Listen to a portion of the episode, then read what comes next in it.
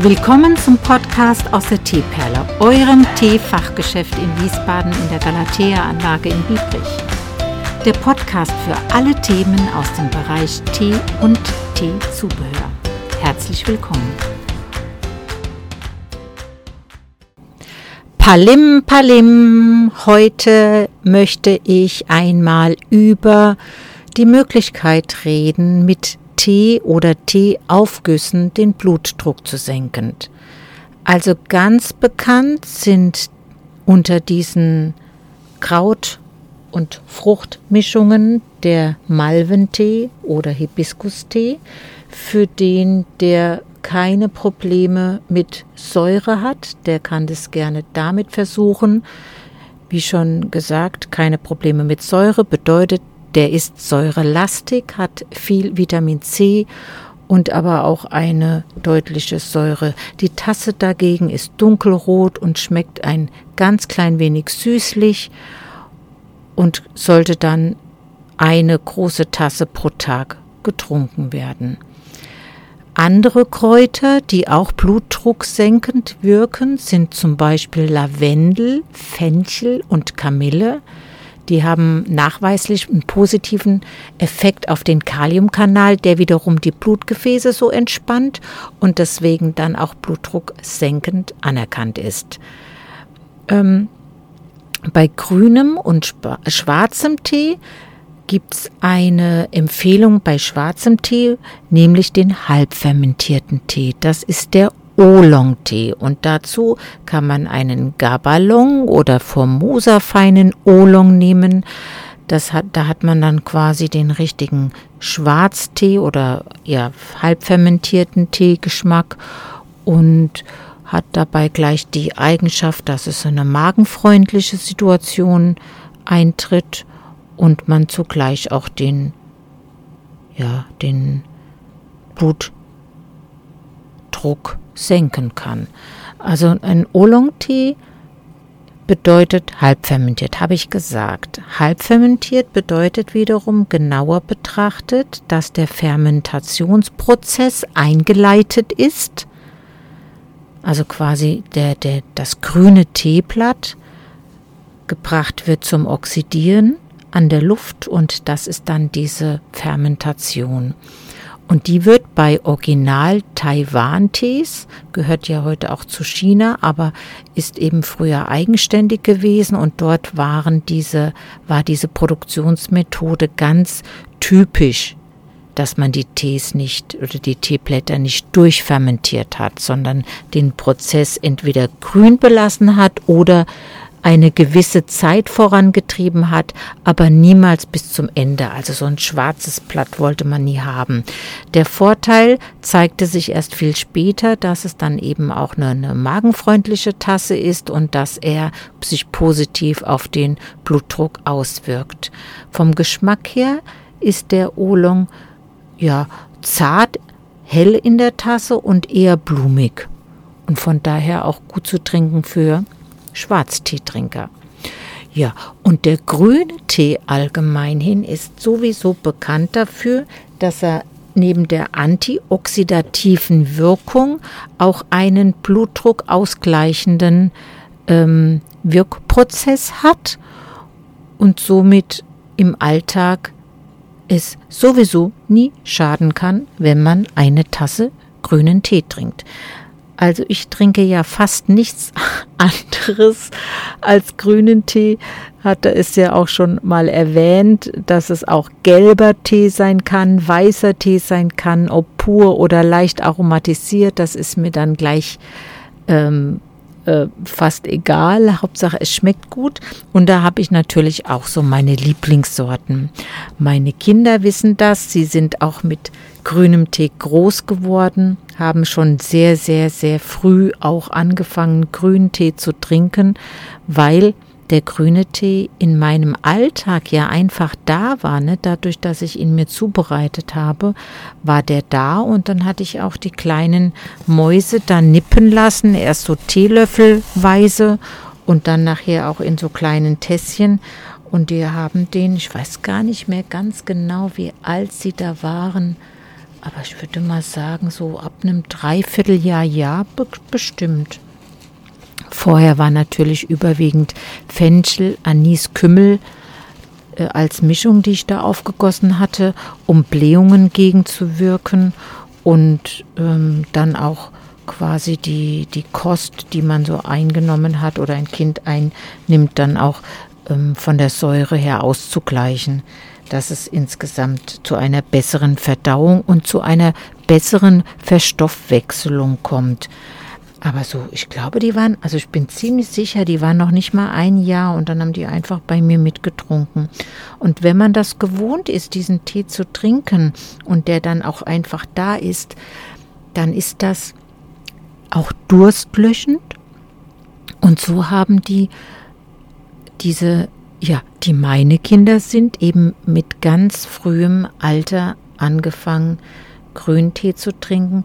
Jetzt, da sie nicht mehr in meinem Haus leben, glaube ich, dass es nicht mehr ganz so regelmäßig ist, aber sie sind beide ausgestattet mit Tassen, Teefiltern und diversen Tees und könnten das jederzeit machen.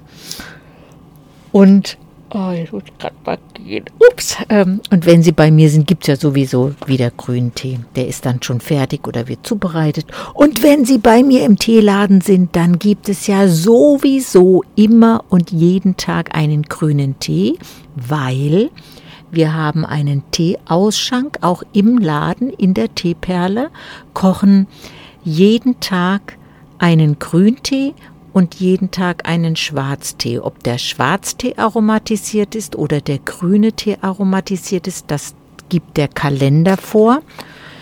So wird der Kalender nämlich geführt, dass jede Dose mit berücksichtigt wird. Also alle Dosen, die im Teeladen stehen, werden der Reihe nach durchgekocht.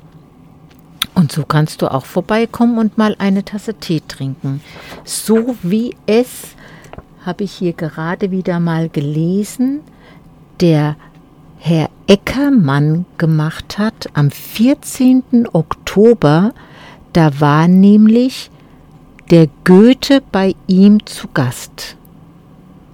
Nein, umgekehrt, er war bei Goethe zu Gast und Goethe lud ein zu einer Tasse Tee.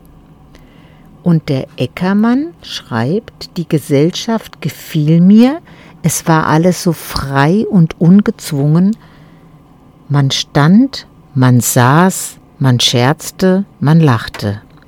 Goethe ging bald zu diesem und zu jenem und schien immer lieber zuzuhören und seine Gäste reden zu lassen, als selbst viel zu sagen.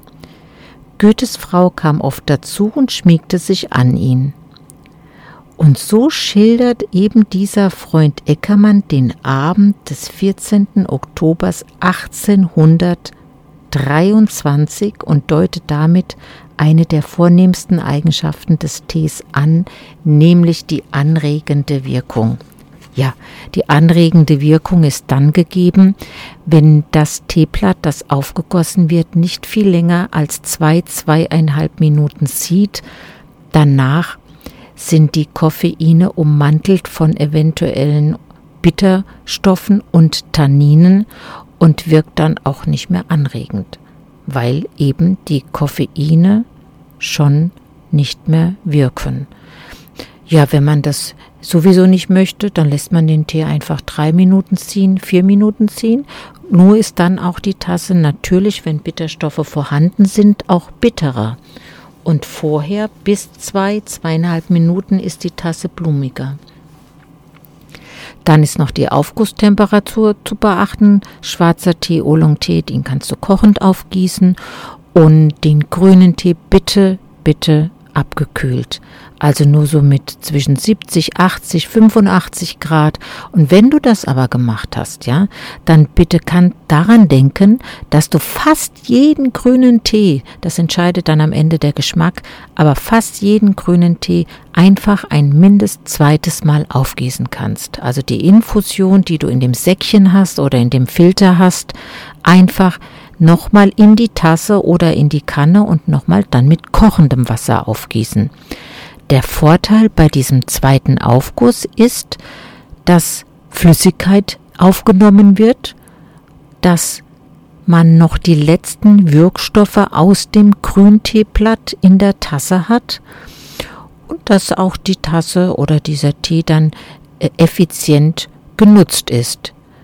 Vom Preis her betrachtet und auch von der Situation, dass es dann einfach die eine koffeinfreie Tasse ist, wie zum Beispiel du dann die Infusion von morgens abends nochmal nutzen kannst oder am Nachmittag und dann eine koffeinfreie ja, Grünteetasse hast.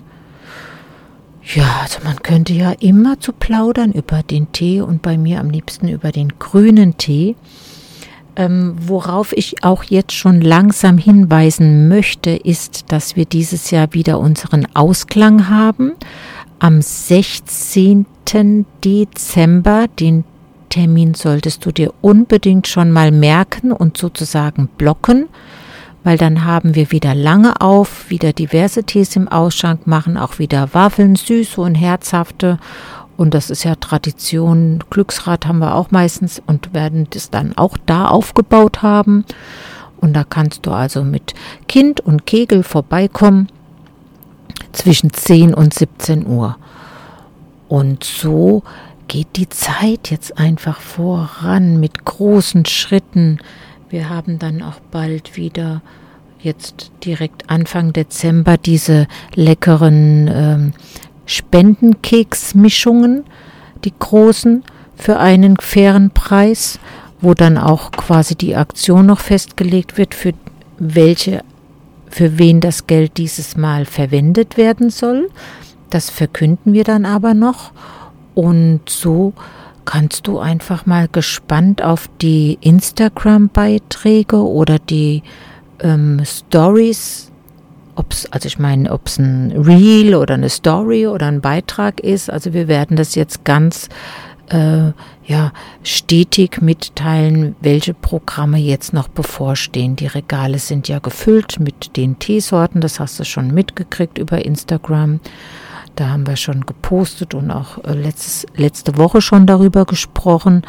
Aber jetzt unbedingt achten, ja, auf das, was wir publizieren, dass dir da auch nichts entgeht und du auf alle Fälle deine Lieblingstees zu Weihnachten und dieser Zeit, ja, die jetzt so ein bisschen kälter ist und auch manchmal nass ist und, und nebelig oder vielleicht fällt auch mal bald Schnee, ähm, dass du da einfach zu Hause dein Lieblingsgetränk hast, ne?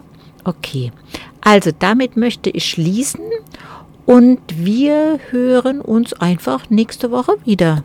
Das war's für heute aus der Teeperle mit den Themen Tee und der ganzen Welt.